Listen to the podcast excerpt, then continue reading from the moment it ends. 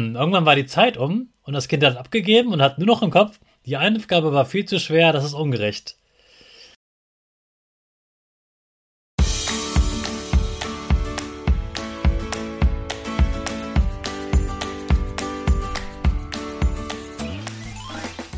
Ich wünsche dir einen wunderschönen guten Mega Morgen. Hier ist wieder Rocket, dein Podcast für Gewinnerkinder. Mit mir, Hannes Karnes und du auch.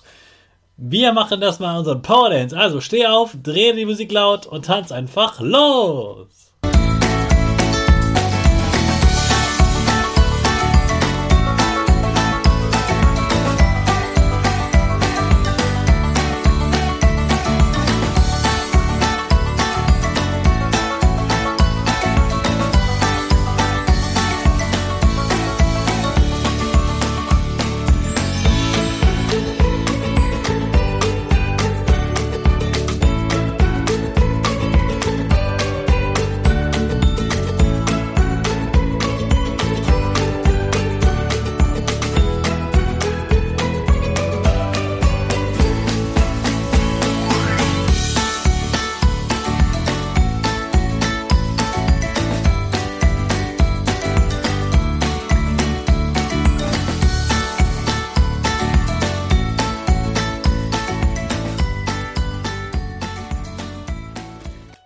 Super, dass du heute wieder mitgetanzt hast. Jetzt bist du richtig wach und bereit für den neuen Tag. Bleib gleich stehen, denn jetzt machen wir wieder unsere Gewinnerpose. Dafür stellst du dich mit beiden Füßen fest auf den Boden. Die Füße stehen so breit wie deine Schultern auseinander. Die Hände gehen über den Kopf. Die Finger machen ein V links und rechts. Die eine Nase geht ein bisschen nach oben und dein Gesicht lächelt. Super. Wir machen direkt weiter mit unserem Power Statement. Also sprich mir nach. Ich bin stark. Ich bin groß. Ich kann lernen, was ich will. Ich zeige Respekt. Ich will mehr.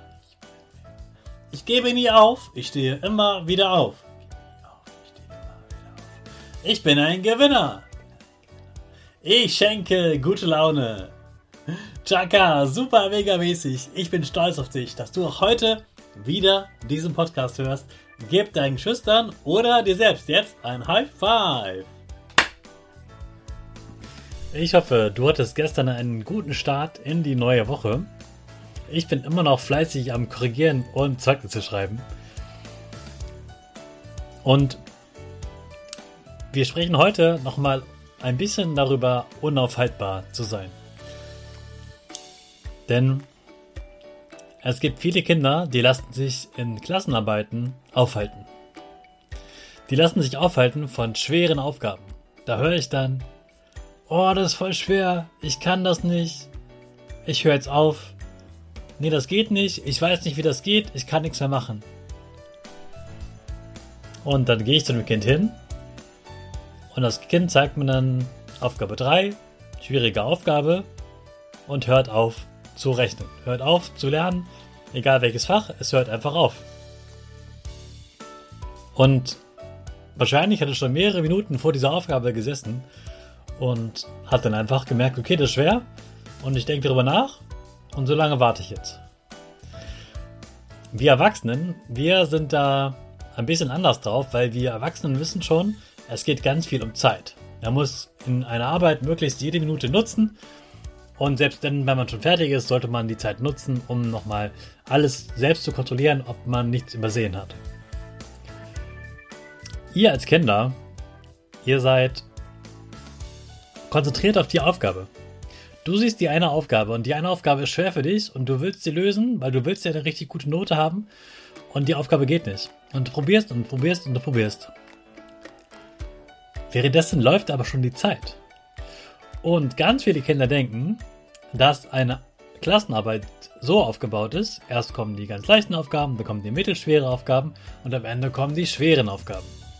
Das ist aber oft gar nicht so. Eigentlich ist es auch besser, wenn Arbeiten so sind, dass mal ein paar leichte Aufgaben, dann wieder schwere Aufgaben, dann wieder ein paar leichte Aufgaben sind. Das ist für dein Gehirn am besten. Trotzdem weiß ich, dass manche Kinder sich dann durch eine schwere Aufgabe aufhalten lassen meisten gar nicht wissen, dass dahinter noch leichte Aufgaben kommen.